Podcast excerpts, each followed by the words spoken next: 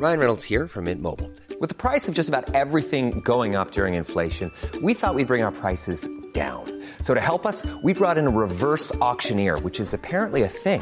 Mint Mobile unlimited premium wireless. Ready to get 30, 30, bit to get 30, bit to get 20, 20, 20, bit to get 20, 20, bit to get 15, 15, 15, 15 just 15 bucks a month. So, Give it a try at mintmobile.com slash switch.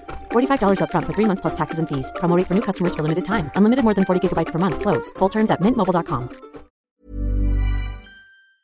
Unsere Welt ist auf dem Weg in das Zeitalter der künstlichen Intelligenz. In atemberaubender Geschwindigkeit verändert sich beinahe alles. Besonders in der Geschäftswelt ist die ungeheure Dynamik des Wandels spürbar. Die Unternehmen und die Menschen darin sehen sich vor vielen Unsicherheiten und Herausforderungen. Der Aufstieg der künstlichen Intelligenz bedeutet neuen Wettbewerb, eine Flut von Daten, aber auch sich verändernde Fähigkeiten und die sich daraus ergebende Notwendigkeit von Veränderungen in den Skills von Mitarbeitenden und der Leistungsfähigkeit der Unternehmen. Workday, die Enterprise-Plattform für Finanzen und HR, hat deshalb Innovation zum Prinzip gemacht.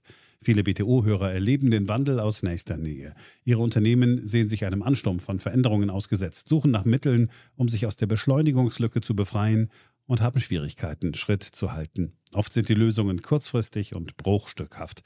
Getrennte Systeme für die Finanz- und Personalabteilung oder die Aufrüstung veralteter Technologien sind häufige Beispiele dafür. Um Unternehmen jeder Größe bei der Bewältigung dieser Herausforderung zu unterstützen, verfolgt Workday den Ansatz permanenter Innovation. Denn nur so können Kunden Veränderungsprozesse anführen, statt darauf zu reagieren. Nur Workday verfügt über einheitliche Daten, die nahtlos über eine einzige Plattform fließen und ihnen die Möglichkeit geben, intelligente Entscheidungen zu beschleunigen, Chancen zu erkennen und Risiken zu mindern.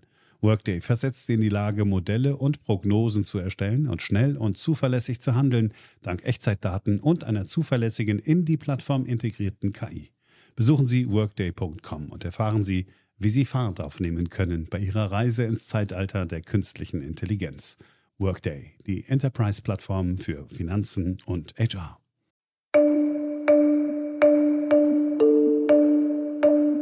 Hier ist Beyond the Obvious, der Ökonomie-Podcast von und mit Daniel Stelter. Eine Produktion von The Pioneer. Herzlich willkommen zur neuesten Ausgabe meines Podcasts. Immerhin schon die Nummer 41. Beyond the Obvious. Der Podcast mit Dr. Daniel Stelter.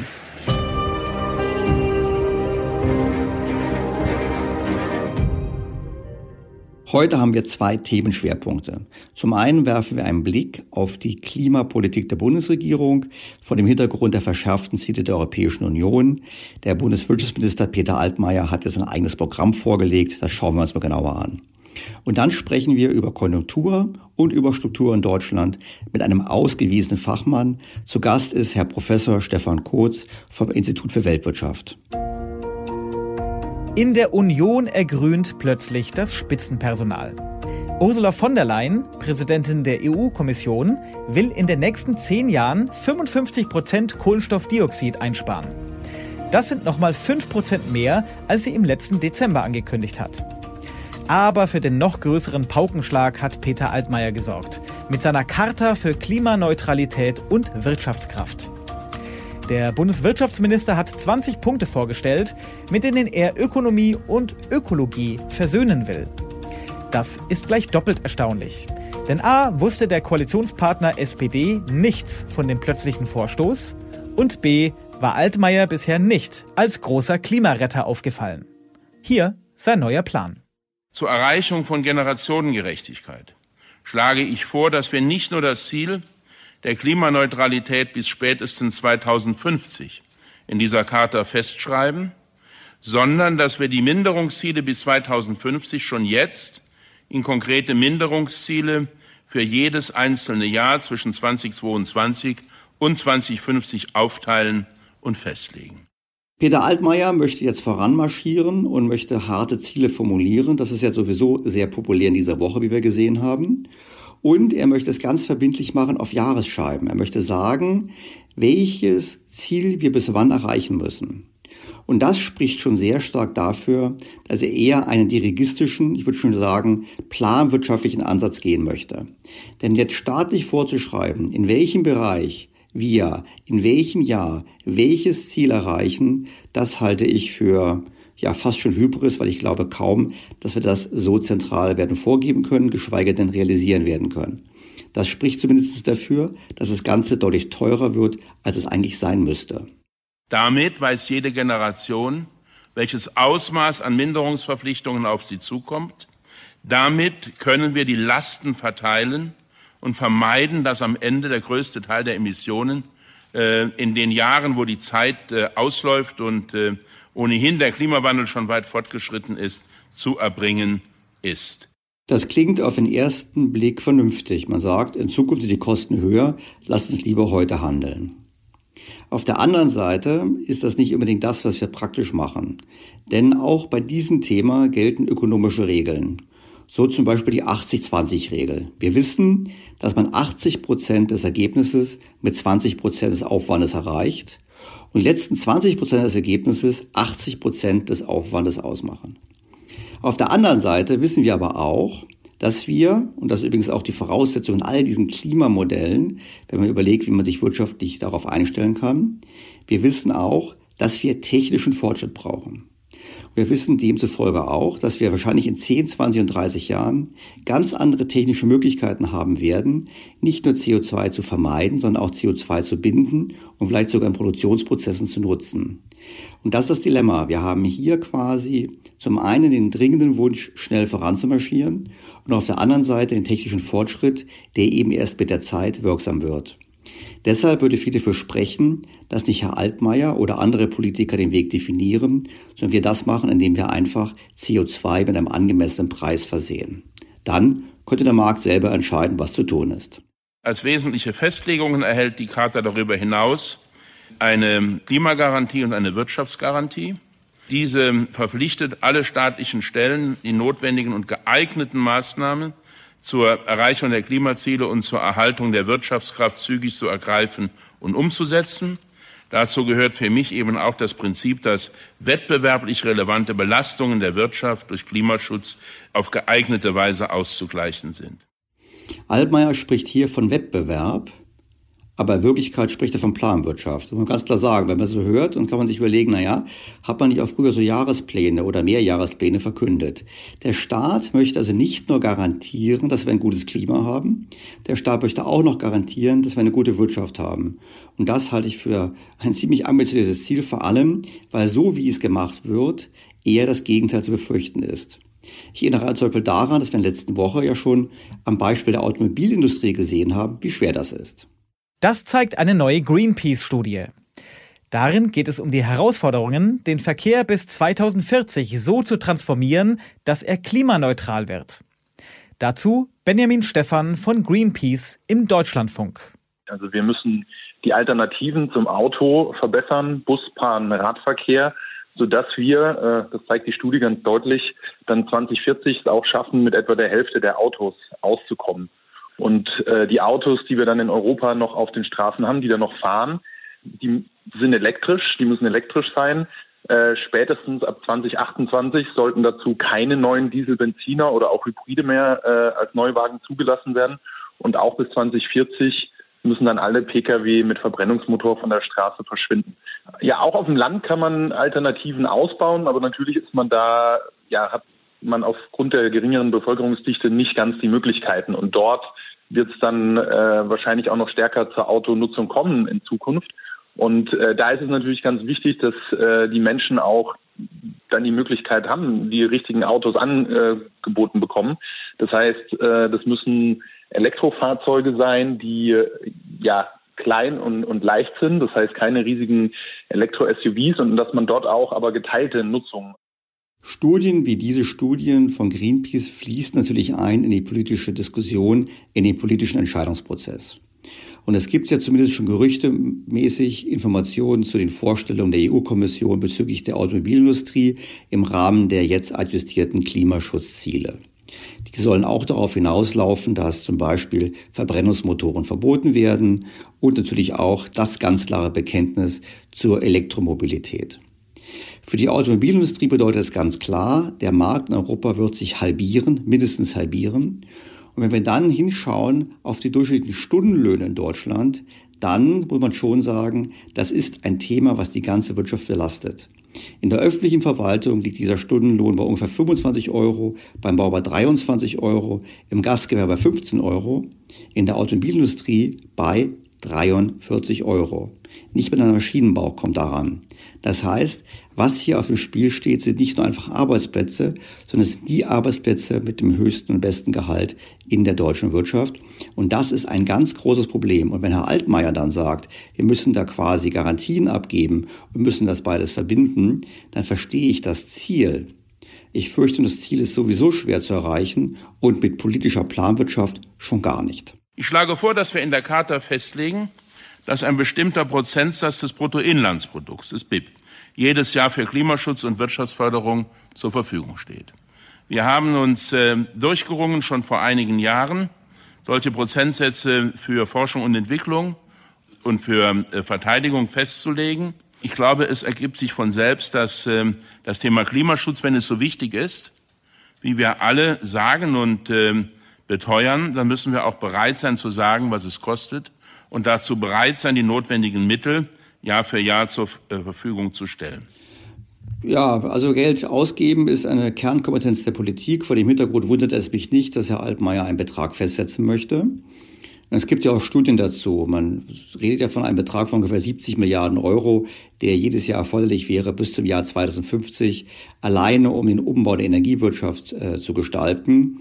Nicht eingerechnet sind dabei die Folgekosten durch Verluste von Arbeitsplätzen, Beispiel Automobilindustrie. Nur was Herr Altmaier halt nicht sagt, ist, wo das Geld herkommen soll, weil dieses Geld fehlt natürlich an anderer Stelle. Wenn wir uns das Land anschauen, so haben wir einen Investitionsstau von 450 Milliarden. Wir müssen deutlich mehr ausgeben für die Verteidigung. Wir haben äh, ungedeckte Versprechen für die alternde Bevölkerung, also Mütterrente, Grundrente und ähnliches, für die nicht vorgesorgt wurde. Und vor dem Hintergrund ist es ein schönes Ziel. Nur Herr Altmaier sollte auch mal sagen, wer soll dafür bezahlen? Es sind nämlich mittlerweile ziemlich viele Beträge, die da zusammenkommen. Ich habe vorgeschlagen in Punkt 5, dass die öffentlichen Einrichtungen von Bund, Ländern und Kommunen durch die Charta verpflichtet werden, das Ziel der Klimaneutralität bereits bis zum Jahre 2035 für sich selbst sicher zu erreichen. Im Klartext sprechen wir hier vor allem von Gebäudesanierung im öffentlichen Bereich. Da kann man sagen, das ist gut, das sollte man machen. Auf der anderen Seite muss man wieder fragen, ist es auch sinnvoll? Nehmen wir mal das Beispiel der Gebäudesanierung.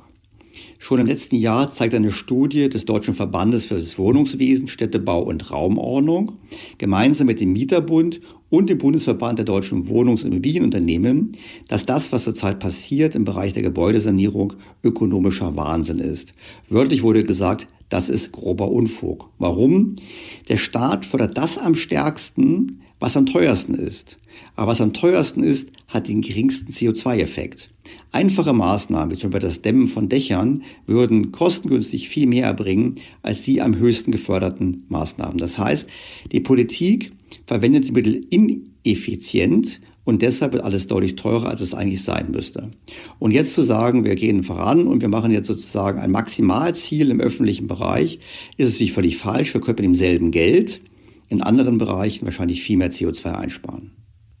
Stellt sich natürlich die Frage, warum macht Altmaier das eigentlich jetzt?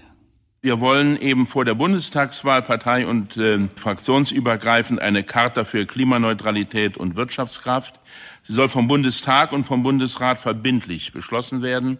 Sie steht aber auch Ländern und Kommunen sowie gesellschaftlichen Organisationen und einzelnen Unternehmen zum Beitritt offen auf freiwilliger Basis als Anreiz deutlich zu machen, dass man die klimapolitischen Ziele der Politik in Deutschland teilt und bereit ist, an ihrer Verwirklichung mitzuwirken. Das wäre ein historischer Kompromiss zwischen Klimaschutz und Wirtschaft.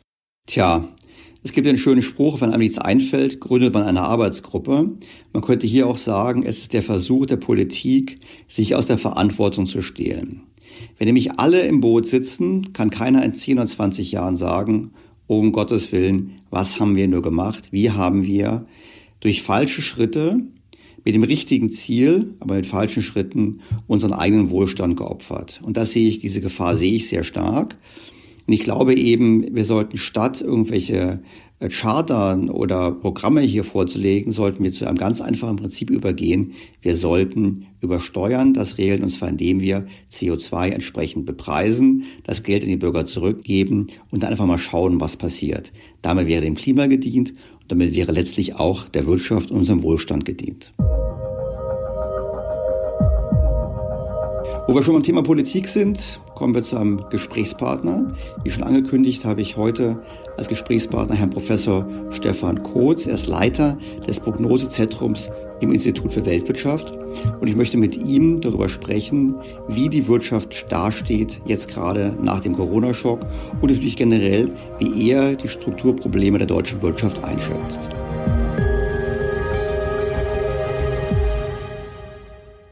Sehr geehrter Herr Professor Kotz, herzlich willkommen in meinem Podcast. Ich freue mich sehr, dass wir heute ein bisschen sprechen können über die Lage der deutschen Wirtschaft. Beginnen wir zunächst mit der Frage, Corona überwunden, haben wir nun das V oder was ist Ihre Einschätzung? Ja, wir haben so etwas äh, wie das V, was äh, den bisherigen Krisenverlauf angeht und auch die Erholung, die jetzt eingesetzt hat. Ab dem Mai gab es eine deutliche Wiederaufwärtsbewegung, aber schlechte Nachricht die wird nicht in dem Tempo weitergehen, wie wir sie jetzt seit Mai erlebt haben. Das waren zum Teil die Low-Hanging Fruits, die wir mitgenommen haben. Es wurden einfach Produktionsstörungen, auch äh, Stilllegungen äh, rückgängig gemacht. Das lässt natürlich dann die Zuwachsraten in ansonsten ungeahnte Höhen schnellen. Aber die eigentlich schwere Wegstrecke zurück zur Normalität, die liegt jetzt erst noch äh, vor uns und da müssen wir uns leider darauf gefasst machen, dass diese Wegstrecke eben deutlich länger braucht. Wir rechnen damit, dass wir die Vorkrisenniveaus erst gegen Ende des kommenden Jahres wieder erreichen in der Gesamtwirtschaft. Und dann wären wir immer noch drei Prozentpunkte unter dem Niveau der Wirtschaftsleistung, die wir ohne die Corona-Krise gehabt hätten. Deshalb auch immer etwas Vorsicht, immer nur auf die Vorkrisenniveaus äh, zu schauen. Das ist dann eben nicht die ganze Wahrheit äh, mit Bezug auf die Schwere der Krise. Also ich habe es mal genannt in einem Podcast oder mehrmals wiederholt wahrscheinlich sogar, ist so eine Art gespiegelte Wurzel, also eine schnelle Erholung und dann geht es aber erst langsamer bergan. Das ist das Prinzip, was Sie jetzt auch sehen würden die Krise ist eben noch nicht vorbei. Zum einen gibt es Wirtschaftsbereiche, wir rechnen damit etwa sechs Prozent äh, der Gesamtwirtschaft, die jetzt noch unmittelbar deutlich behindert äh, werden, dadurch, dass soziale Kontakte noch nicht in gewohntem Maße möglich sind.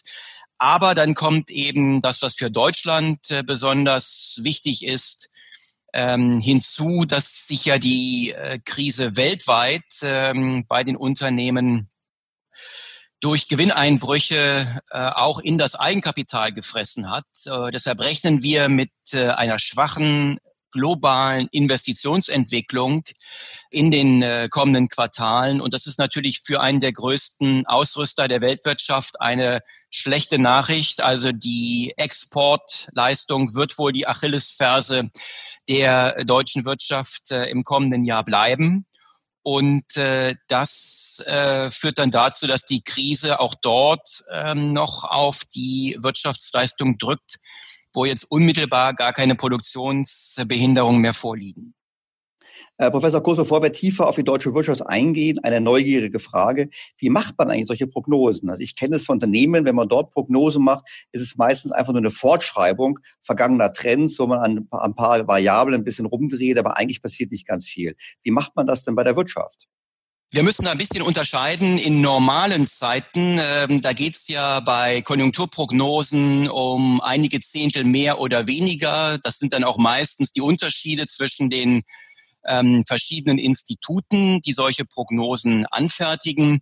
Da orientieren wir uns sehr stark an Mustern von vorlaufenden Indikatoren, die wir dann in der kurzen Frist übersetzen können in äh, die Entwicklung der Gesamtwirtschaft. Wenn wir etwas weiter vorausschauen, also über die nächsten ein, zwei, drei Jahre sprechen, dann haben wir so eine Referenzgröße, die wir das Produktionspotenzial nennen, also der Output, der bei Normalauslastung äh, der gesamtwirtschaftlichen Kapazitäten möglich ist ist nicht ganz äh, trivial zu bestimmen. Auch die Verfahren, die wir dort nutzen können, sind nicht über jeden Zweifel erhaben. Aber es gibt uns dann im Zusammenspiel mit vielen anderen Indikatoren die Möglichkeit einzuschätzen, ob die gesamtwirtschaftlichen Kapazitäten über- oder unterausgelastet sind. Wir wissen dann typischerweise, wie lange solche Über- und Unterauslastungsphasen andauern und ähm, können daraus dann Schlüsse ziehen für die konjunkturelle Entwicklung.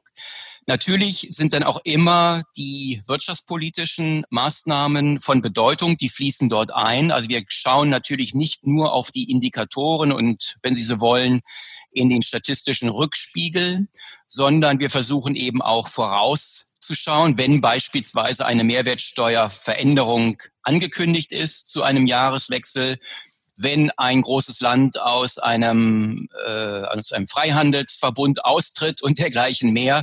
Also solche Maßnahmen, die dann noch zusätzlich von der Wirtschaftspolitik äh, beschlossen, angekündigt sind, werden mit berücksichtigt.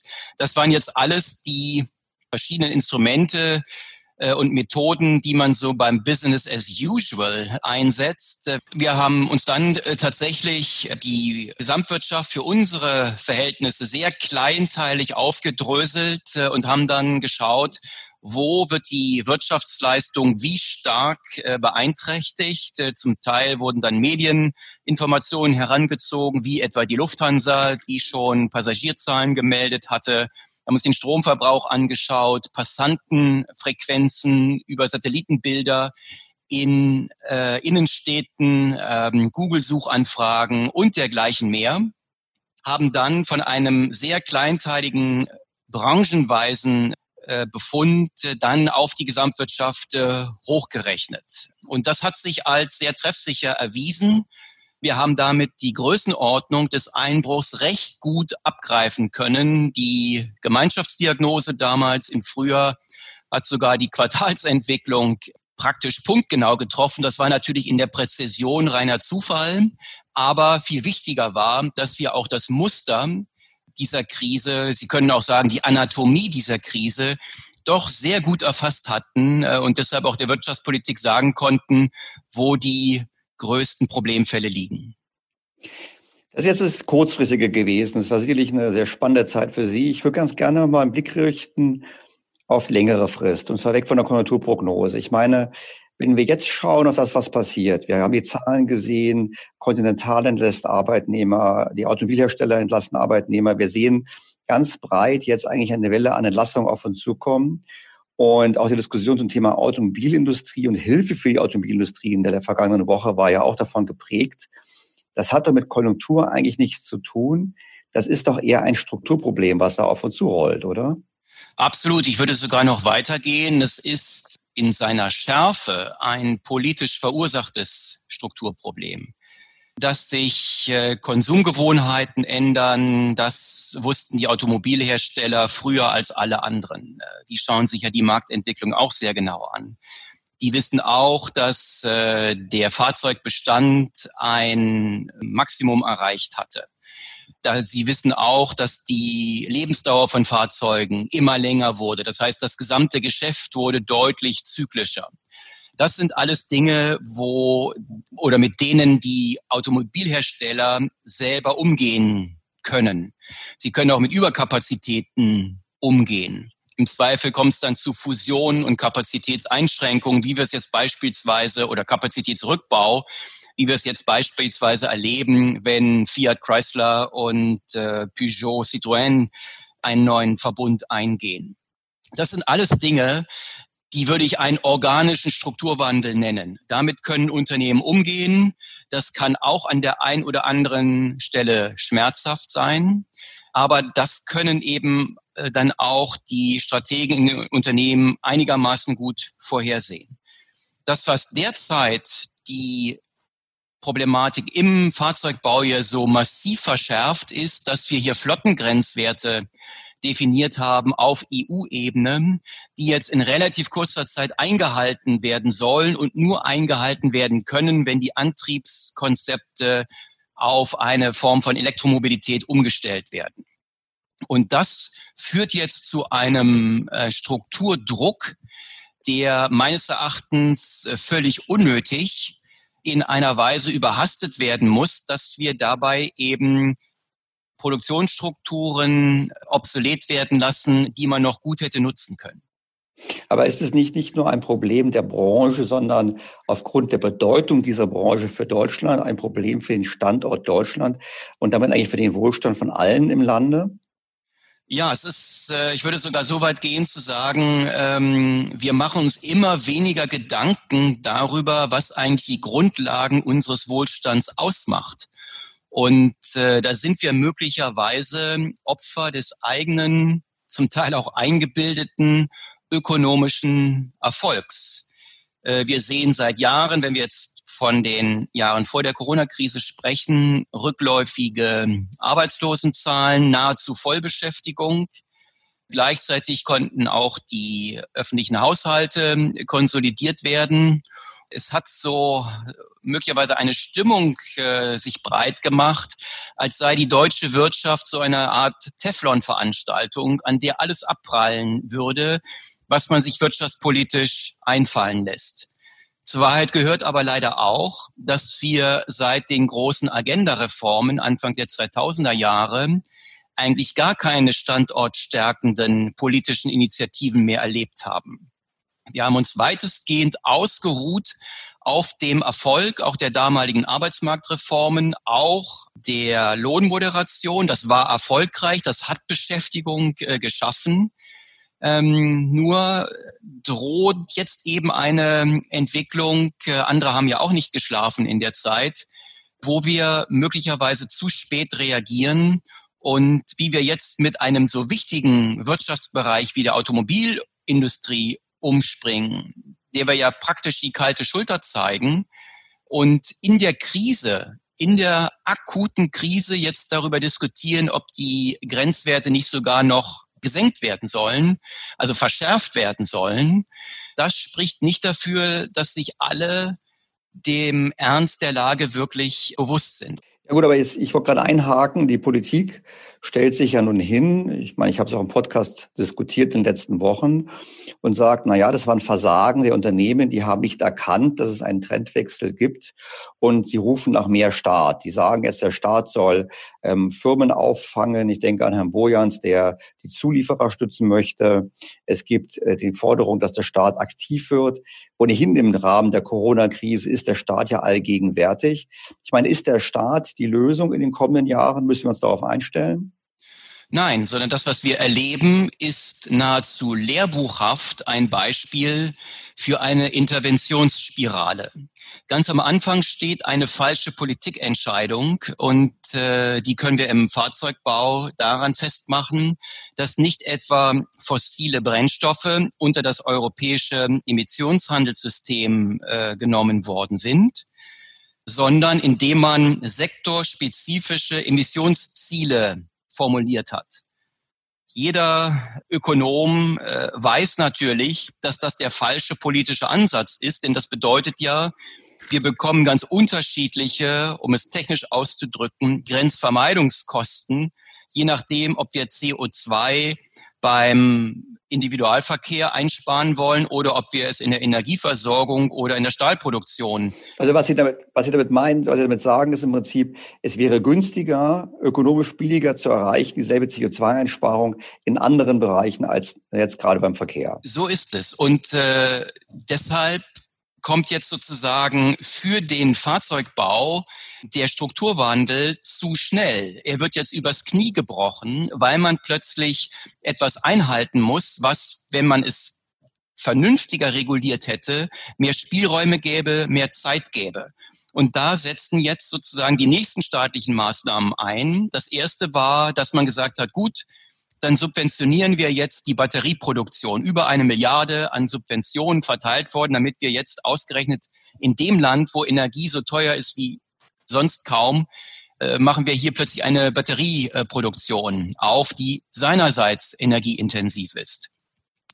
Und jetzt geht es sozusagen bis hin zu dem Vorschlag, der jetzt kam, dass wir zu einer Teilverstaatlichung äh, der Zulieferindustrie kommen. Da sieht man in aller Deutlichkeit, wie so eine Interventionsspirale abläuft. Ganz am Anfang ein Fehler und um diesen Fehler wieder sozusagen in seinen Folgen abzuschwächen, werden dann lauter neue Maßnahmen ergriffen, die aber natürlich wieder weitere schädliche Nebenwirkungen haben. Die Milliarde, die jetzt für die Batterieproduktion ausgegeben wird, die fällt ja nicht vom Himmel. Die müssen andere erwirtschaften. Das heißt, das erlaubt es dann wiederum nicht, an anderer Stelle Abgaben zu senken oder das Geld für andere Dinge auszugeben, etwa im, im Bildungsbereich. Es ist, glaube ich, jedem klar, dass die Beteiligung des Staates an Unternehmen keine gute Idee ist. Wenn das jetzt die Lösung sein soll, um in Bedrängnis geratene Zulieferbetriebe ähm, zu retten, dann höhlen wir das marktwirtschaftliche System immer weiter aus dann werden die Wachstumsaussichten für Deutschland immer schlechter. Aber ist nicht auch die Frage, wie wir mit dem Klimawandel umgehen wollen? Ich meine, Frau von der Leyen hat verkündet ein noch stärkeres Ziel, also ein noch anspruchsvolleres Ziel, 55 äh, Prozent weniger CO2 schon bis zum Jahr 2030. In Deutschland sind wir seit Jahren energiewendemäßig unterwegs. Sie sprachen die hohen Energiekosten an. Ist ja kein Zufall, warum die so hoch sind. Die sind ja die Folge der Energiewende. Ich meine, kann man denn privatwirtschaftlich, kann man marktwirtschaftlich den Klimawandel bekämpfen oder haben diejenigen recht, die sagen, nein, wir brauchen einen Systemwechsel, denn nur in einem anderen System können wir diese Maßnahmen entsprechend durchsetzen? Nein, wir brauchen überhaupt keinen Systemwechsel, ganz im Gegenteil. Wir müssen mit den Marktkräften spielen, nicht laufen gegen die Marktkräfte. Und mit den Marktkräften spielen heißt, wir müssen, wenn wir davon überzeugt sind, dass eine bestimmte Obergrenze bei den CO2-Emissionen nicht überschritten werden soll, diese Ressource eben zu einer knappen Ressource machen. Sie muss bepreist werden und dann wird sie wie jede andere knappe Ressource, ob wir über Land sprechen oder ob wir über Rohstoffe sprechen oder über den Faktor Arbeit sprechen oder über Kapitalgüter sprechen, wird genauso in das Preissystem, äh, in den Preismechanismus integriert wie andere Ressourcen eben auch. Und dann kann man die ganzen Vorteile des marktwirtschaftlichen Systems ausspielen. Und äh, wenn wir das anders machen, wenn wir das über staatlichen Dirigismus machen, etwa über diese sektorspezifischen Ziele, die völlig verfehlt sind, ja, dann äh, verzichten wir auf die ganzen Effizienzvorteile einer marktwirtschaftlichen Lösung und dann können sich die Menschen zwischen zwei Dingen entscheiden. Entweder die Klimaziele werden unnötig teuer oder wir können uns weniger Klimaschutz leisten. Das ist die schlichte Konsequenz einer nicht marktwirtschaftlichen Politik. Und äh, dabei muss hier natürlich immer mitgedacht werden, wir, es geht hier um eine globale Ressource. Also die Vorstellung, äh, in Europa den Vorreiter zu spielen, ist eben auch problematisch. Es kann sogar sein, dass wenn wir in Europa schneller aus fossilen Energien aussteigen, es die Weltmarktpreise so stark beeinflusst, dass äh, andere umso mehr davon konsumieren und vor allen Dingen aus Sicht der Förderländer, also der Rohölproduzenten, möglicherweise sogar eine Torschlusspanik ausgelöst wird, dass die die Fördermengen jetzt noch schneller hochfahren, weil sie ihre Fälle davonschwimmen sehen. Diese Politik ist eben nicht global gedacht, sie muss aber global gedacht werden. Andernfalls führt sie nur dazu, dass wir den, äh, die Europäische Union deindustrialisieren. Das äh, ist keine Lösung. Das ist eine reine Gesinnungsethik, keine Verantwortungsethik. Ja, das kann ich gut nachvollziehen.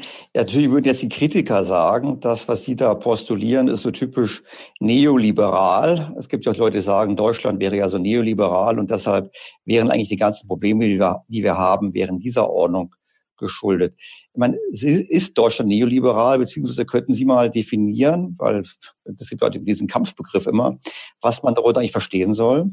Es ist ein äh, beliebtes Zerrbild, äh, was gerade unter linken Ökonomen en vogue ist, zu sagen, also die deutsche Wirtschaft oder manche sagen sogar die Weltwirtschaft, die sei ja nahe am Ideal dessen, was sich neoliberale Ökonomen vorstellen können.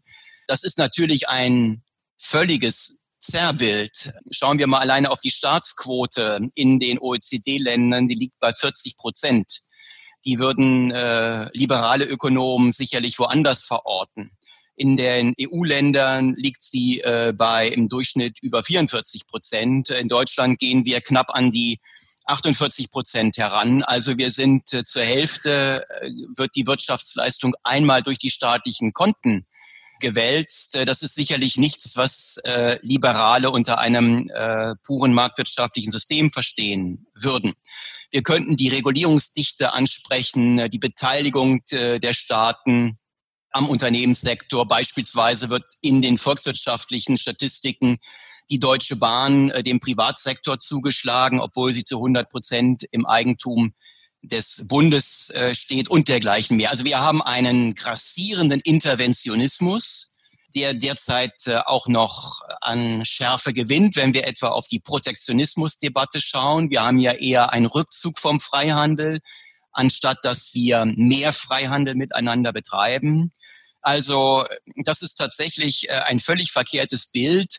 Es würden sich ja neoliberale oder generell liberale Ökonomen ein Wirtschaftssystem idealerweise so vorstellen, dass es bestimmte Rahmenbedingungen gibt, die gesetzt werden. Dazu können auch Obergrenzen bei CO2-Emissionen gehören, ganz klar. Aber dann ist der Staat dafür zuständig, dass diese Eigentumsrechte definiert werden und auch geschützt werden und im Zweifel auch durchgesetzt werden. Das ist die wichtigste Rolle, die der Staat hier spielen muss. Er muss sich nicht als Produzent überall einmischen, sondern er muss einen vernünftigen Regulierungsrahmen schaffen, auch für Infrastrukturen beispielsweise. Auch die muss er nicht alles selber produzieren oder selber betreiben. Es kommt darauf an, äh, dass er dort, äh, wo marktwirtschaftliche Koordination bestimmte Schwierigkeiten mit sich bringen könnte, auch mal eine spezifische Regulierung einzieht, aber im Großen und Ganzen äh, sollte er eben die marktwirtschaftliche Koordination der Akteure ermöglichen. Bei allem anderen überhebt er sich. Jetzt gibt es ja ähm, da eine ganz breite und tiefe Diskussion in der deutschen Ökonomenszene. Ich meine, das Handelsblatt hat sogar eine große Geschichte drüber gemacht, wo sie im Prinzip die Gruppen definiert hat als Keynesianer, Neo-Keynesianer, Liberale. Wie sehen Sie die Diskussion in Deutschland? Ich meine, ist die deutsche Volkswirtschaftslehre ähm, da quasi weltweit einmalig? Einige würden ja sagen, wir sind wird immer behauptet, wir wären rückständig in unseren Ansichten. Oder sagen Sie, nein, eigentlich sind wir ganz normal und wir haben nur zurzeit eine Dominanz des ähm, staatsgläubigen und eher linken Lagers bezüglich der richtigen Maßnahmen? Das haben wir sicherlich.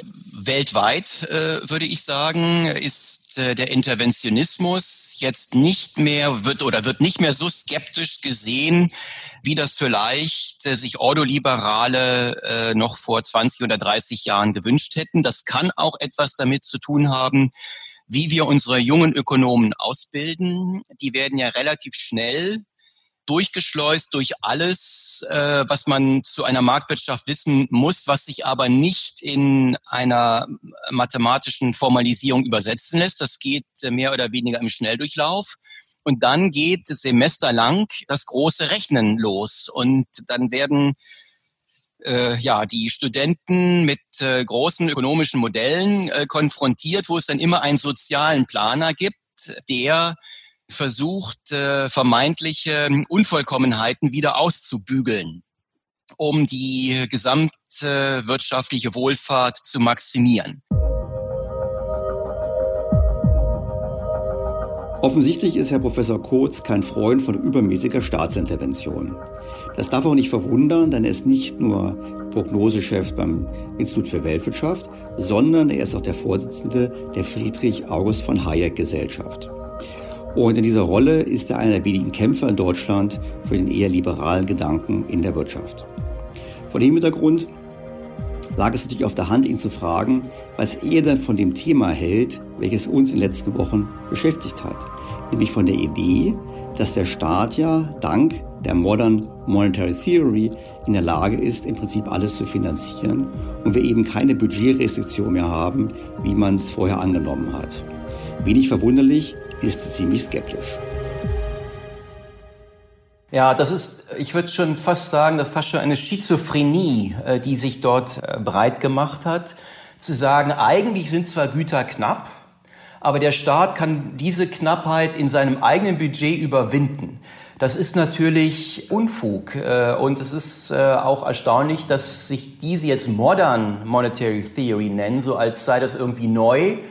Ähm, das hat äh, eine gewisse, ich würde fast sagen, eine gewisse Dreistigkeit, ähm, etwas, was schon zigfach gescheitert ist, nämlich eine monetäre Staatsfinanzierung, das Wort zu reden, einfach nochmal neu aufzukochen, damit zu suggerieren, äh, der Staat könne beliebig auf die Ressourcen der Akteure zugreifen. Menschen waren seit äh, Jahrtausenden auf der Suche nach einem stabilen Tauschmittel. Derjenige, der die ähm, Souveränität hat, dieses Tauschmittel bereitzustellen, ist immer in der Versuchung, dieses Privileg zu übernutzen.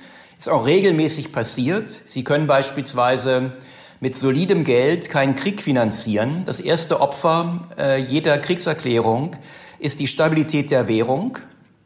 Deshalb, weil es so einfach ist, die Menschen zu täuschen, indem sie das Geldschöpfungsprivileg äh, überstrapazieren, es fällt eine Zeit lang nicht auf, aber wenn es dann auffällt, ist es bereits zu spät.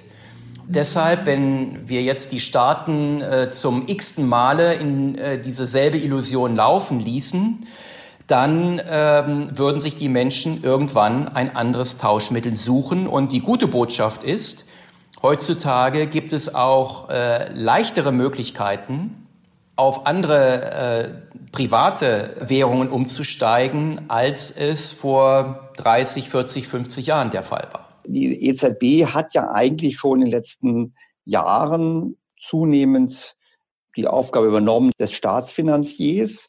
Äh, Frau Lagarde hat ja bei ihrer Antrittsrede bereits gesagt, dass sie sich selbst in der Pflicht sieht, als Notenbank den Kampf gegen den Klimawandel zu unterstützen, Klartext, ähm, auch da Staatsausgaben zu finanzieren. Also haben wir nicht das, was Modern Monetary Theory fordert, in Wirklichkeit schon. In der Tat, ähm, es ist so. Standard Poor's hat ähm, zu Beginn dieses oder Anfang dieses Jahres bekannt gegeben, die äh, Ratings der Staatsanleihen der Euro-Mitgliedsländer nur deshalb nicht äh, herabzustufen, weil sie davon ausgehen, dass alle Neuemissionen im Laufe dieses Jahres von der Notenbank aufgekauft werden. Das ist lupenreine monetäre Staatsfinanzierung. Deshalb muss man eben tatsächlich in Sorge sein, dass wir hier schon einen Weg beschritten haben, wo das wo der Rückwärtsgang eben immer schwieriger wird. Ich sehe den großen Vorteil jetzt von Kryptowährungen, Kryptogeld oder virtuelle Currency oder Virtual Currency müsste man es eher nennen, weil es ist ja zusammengesetzt aus Staatswährungen. Sondern ich sehe den Vorteil von echten privaten Währungen, dass sie so etwas wie potenziellen Wettbewerb darstellen für die äh, staatlichen Währungssysteme, um deren Missbrauch einzudämmen. Das war übrigens auch genau die Idee, die Hayek damals in den 70ern hatte, als er von der äh, vom Wettbewerb der Währungsanbieter sprach. Der hatte auch nicht die Vorstellung, es sei ideal, dass wir 10 oder 20 Währungen äh, miteinander herumschleppen, sondern seine Idee war auch damals schon, es muss eine Ausstiegsmöglichkeit geben für die Geldbenutzer, damit sie nicht den staatlichen Geldsystemen ausgeliefert sind. Und äh, wenn jetzt immer wieder ähm, gefordert wird, man müsste private äh, Geldemittenten einschränken in ihrer Aktivität, dann äh, habe ich dabei immer die Sorge, dass es letztendlich darum gehen könnte, diesen Wettbewerber loszuwerden, um die Bahn für die monetäre Staatsfinanzierung noch ungehinderter freizumachen. Ja gut, hätten Sie überhaupt eine Alternative? Weil ich meine, wir haben es zu tun mit zu vielen Schulden von Staaten, aber zum Teil auch von Privatsektoren. Ich meine, welchen anderen Weg als die Notenpresse sehen Sie denn, mit diesen Schulden umzugehen? Die Alternative ist ein Schuldenschnitt. Das heißt, dass man sich der Überschuldungsposition tatsächlich bewusst wird und sie dann wieder auf tragfähige Füße stellt. Das ist eine Möglichkeit. Die zweite Möglichkeit äh, besteht darin, äh, in die Richtung eines Vollgeldes zu gehen. Das heißt, wir würden uns vom Teildeckungssystem verabschieden und in Zukunft dazu übergehen, dass die gesamte Geldmenge, die vom Bankensystem äh, geschöpft wird, mit 100 Prozent Zentralbankgeld gedeckt ist. Das würde einen ganz erheblichen Zentralbankgeldbedarf erfordern. Der kann bereitgestellt werden, indem die Zentralbank den Geschäftsbanken einen Großteil ihrer Aktive abkauft. Das sind dann ja weitestgehend Staatsanleihen und eben entsprechend hohe Reservesätze fordert. Das kann man allerdings nur einmal machen. Ja, das ist also ein One-Shot-Game. Wenn man so will, äh, würde man damit die ewige Seniorage einmal einsammeln, äh, weitestgehend. Und danach müsste aber klar sein, kann es keine weiteren Staatsanleiheaufkäufe geben, wie wir sie derzeit spielen, weil dann sich nämlich die Zentralbankgeldmenge eins zu eins in der tatsächlich umlaufenden Geldmenge widerspiegeln würde. Also Sie sagen im Prinzip, wir nehmen einmal die zukünftigen Notenbankgewinne, die Seniorage vorweg. Mhm. Damit können wir vorhandene Schulden quasi ja, tilgen. Ja, beziehungsweise stilllegen, würde ich sagen. Ne? Also wir okay, erzeugen ja. einen Zentralbankgeldbedarf im Geschäftsbankensektor, den dann die äh, Notenbank bedient. Sie wird dabei dann auch aktiver akzeptieren, die nicht über jeden Zweifel erhaben sind. Und die Verluste, die sie dabei schon, macht, ja? ja genau, aber die Verluste, die sie dabei macht, würden dann über einen ganz langen Zeitraum gestreckt. Das ist nichts anderes, als dann die Seniorage zu verfrühstücken. Was glauben Sie, was wird kommen? Was wird gemacht werden? Ich äh, befürchte, wir werden jetzt äh, erstmal austesten, wie weit man mit einer ähm, höheren äh, Inflation zurande kommt. Das wird allerdings einen Großteil der Überschuldungspositionen meines Erachtens nicht lösen können. Und zwar deshalb nicht, weil das funktioniert ja nur, wenn man eine Überraschungsinflation in Gang setzt. Es funktioniert nicht, sobald äh, die Akteure an den Finanzmärkten verstanden haben, dass die Inflationsraten jetzt dauerhaft höher sind, dann wird bei jeder Refinanzierung der Staaten auch ein höherer Zins als Kompensation gefordert werden. Man ist derzeit im Prinzip im Durchwurstelmechanismus und fährt auf Sicht. Na gut, und wir sehen ja auch, dass es eben nicht so leicht ist, Inflation zu erzeugen, zumindest nicht bei Güterpreisen. Ja. Bei Vermögenspreisen sehen wir das, aber bei den Güterpreisen nicht unbedingt. Das ist ja auch die Begründung, weshalb man meint, auf äh, diesem Kurs weiter fortfahren zu sollen oder sogar noch mehr Gas geben zu müssen.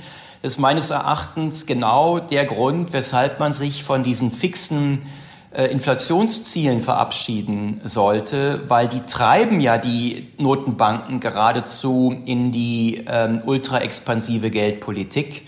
An anderen Märkten, Immobilienmärkten beispielsweise oder auch bei Staatsanleihen, bei Aktienmärkten, da sehen wir ja, dass es sehr wohl äh, bei den Preisen ankommt. Also wir würden sicherlich ganz andere Kurse von Staatsanleihen und auch von Aktien haben, wenn klar wäre, die Notenbanken äh, würden eine viel geringere Geldmenge zur Verfügung stellen.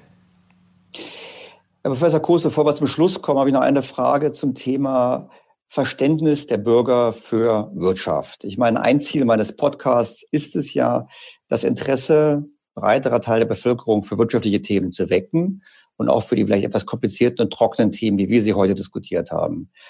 Wie sehen Sie das denn und wie sehen Sie auch die Bildung, die jetzt erfolgt bei unseren Schulen, in unseren nachfolgenden Generationen, was wirtschaftliche Themen betrifft? Da ist viel Luft nach oben, um es mal sehr diplomatisch äh, auszudrücken. Es würde aber auch nicht helfen, einfach ein Schulfach Wirtschaft einzurichten, weil dann käme es immer noch sehr stark auf die Lehrinhalte drauf an. Die Popularität äh, keynesianischer Lehren beruht ja darauf, dass man dort immer ein Free Lunch äh, vor Augen hat, äh, dass man also Dinge tun kann, die keinem wehtun und nur Wohlstand äh, schaffen. Wirtschaftliches Handeln bedeutet, sich zwischen Alternativen entscheiden zu müssen. Und äh, die Wirtschaftstheorie versucht herauszuarbeiten, mit welchen Mechanismen Menschen bessere Entscheidungen dabei treffen können. Also möglichst die Alternativen zu wählen, die anderen überlegen sind. Das heißt aber bei allem, was wir tun, ob wir über Klimaschutz sprechen oder ob wir über ähm, bestimmte Sozialausgaben sprechen, es gibt immer Kosten dabei. Das bedeutet immer jemand anderes oder gar die Menschen, die von einer bestimmten Maßnahme profitieren müssen, selber auf etwas anderes verzichten. Jetzt gibt es eine sozusagen für die Politik natürlich einen ganz starken Anreiz, diese Kosten nicht sichtbar werden zu lassen. Wir haben über die monetäre Staatsfinanzierung gesprochen. Das ist sozusagen der perfekte Ausweg für jeden Politiker, weil dann maximal verschleiert wird, wer die tatsächlichen Lasten trägt. Deshalb wundert mich das auch immer, dass gerade linke Ökonomen der monetären Staatsfinanzierung das Wort reden, weil das ist das intransparenteste Verfahren, was man sich überhaupt nur vorstellen kann. Und es ist zugleich ein Verfahren, was im Zweifel dazu führt, dass die unteren Einkommensschichten besonders stark belastet werden dabei, weil die diejenigen sind, die bei steigenden Preisen ganz hinten in der Reihe stehen, wenn es darum geht, die eigene Einkommensposition anzupassen. Ähm, das ist Punkt eins. Punkt zwei ist, wenn wir Staatsanleihen in großem Stil schaffen, wer kauft die denn? Staatsanleihen kann nur jemand kaufen, der Vermögen hat. Vermögen haben hierzulande nur die oberen 50 Prozent äh, der Bevölkerung. Das heißt, wir schaffen für diejenigen ein Vermögensvehikel, was so etwas bedeutet wie ein Ruhekissen. Wenn ich eine Staatsanleihe habe, die mir, von, die mir als ausfallsicher garantiert wird, ja, dann brauche ich mich gar nicht mehr als jemand, der zu Vermögen gekommen ist, äh, Gedanken zu machen, wie ich mein Vermögen absichern kann. Damit werden ganze Vermögenspositionen aus marktwirtschaftlicher Sicht dysfunktional. Denn auch Kapitaleigner haben ja eine wichtige wirtschaftliche Funktion. Sie müssen jedes Mal wieder neu darüber entscheiden, in welche Kanäle sie ihr Kapital lenken wollen. Wenn sie es in die falschen Kanäle lenken, also auf die falschen Industrien setzen, auf die falschen Manager setzen, auf die falschen Märkte setzen, dann sind sie diese Vermögensposition auch relativ schnell wieder los. Das ist ein marktwirtschaftlicher Vermögensumverteilungsmechanismus. Das, was wir derzeit machen, ist ein Verfahren, wo wir all diejenigen, die bereits zu Vermögen gekommen sind, maximal vor Verlusten abschirmen. Durch riesige staatliche Rettungsschirme, durch monetäre Staatsfinanzierung. Das heißt, wir schaffen ein System, was immer weniger marktwirtschaftlich ist. Wir könnten auch sagen, was immer weniger kapitalistisch ist. Und gleichzeitig wird die Kapitalismuskritik immer größer, weil uns linke Ökonomen einreden wollen, der Zustand des derzeitigen Wirtschaftssystems mit den massiven Interventionen sowohl des Staates über die Staatsausgaben und die Besteuerung, aber auch über die Notenbanken sei so etwas wie ein liberales Ideal und alles Ungemach, alle Fehlentwicklungen, alle Krisen, die dabei entstehen, sind deshalb auch dem liberalen Leitbild anzukreiden. Wenn das am Ende das Ergebnis der Schulausbildung ist, dann haben die Schüler nicht nur nichts gelernt, dann haben sie sogar das Falsche gelernt. Und von daher bleibt uns Ökonomen nichts anderes übrig. Das empfinde ich als eine Bringschuld, insbesondere dann, wenn sie vom Steuerzahler finanziert werden, wie etwa ein Großteil der Forschungsinstitute, dass wir dann immer wieder auch die Öffentlichkeit über diese Zusammenhänge aufklären, auch dann, wenn uns dabei ähm, von bestimmten Leuten immer wieder üble Kritik äh, vorgehalten wird, die muss man abkönnen, sonst hat man als Ökonom den falschen Job ergriffen. Herr Professor Kurz, es war super, dass Sie heute dabei waren und mit uns gesprochen haben, vor allem nachdem das hier ja eine unentgeltliche privatwirtschaftliche Initiative ist, insofern ganz in Ihrem Sinne. Vielen herzlichen Dank dafür. Sehr gerne. Okay. Soweit das, wie ich finde, ausgesprochen interessante Gespräch mit Herrn Professor Kurz. Normalerweise kämen jetzt Hörerfragen, aber der Podcast ist schon ziemlich lang geworden und wir haben uns gedacht, wir wollen es nicht übertreiben. Deshalb in der nächsten Woche mehr Fragen und in der nächsten Woche ein Blick nach Berlin. Wir schauen uns einfach mal an, wie denn es um die wirtschaftliche Situation der deutschen Hauptstadt gestellt ist. Kurze Antwort dazu, nicht ganz so gut, wie wir uns das alle gerne wünschen würden und erhoffen würden. Damit endet die heutige Episode. Informationen zum Nachlesen finden Sie im Blog von Daniel Stelter auf think-beyondtheobvious.com. Dort haben Sie auch die Möglichkeit, Fragen und Rückmeldungen zu diesem Podcast zu hinterlegen. In diesem Sinne, herzlichen Dank fürs Zuhören. Wie immer freue ich mich auf Ihre Fragen, Anregungen, Kommentare, gerne auch als Sprachnachricht. Ihr Daniel Stelter. Beyond the Obvious, der Podcast mit Dr. Daniel Stelter.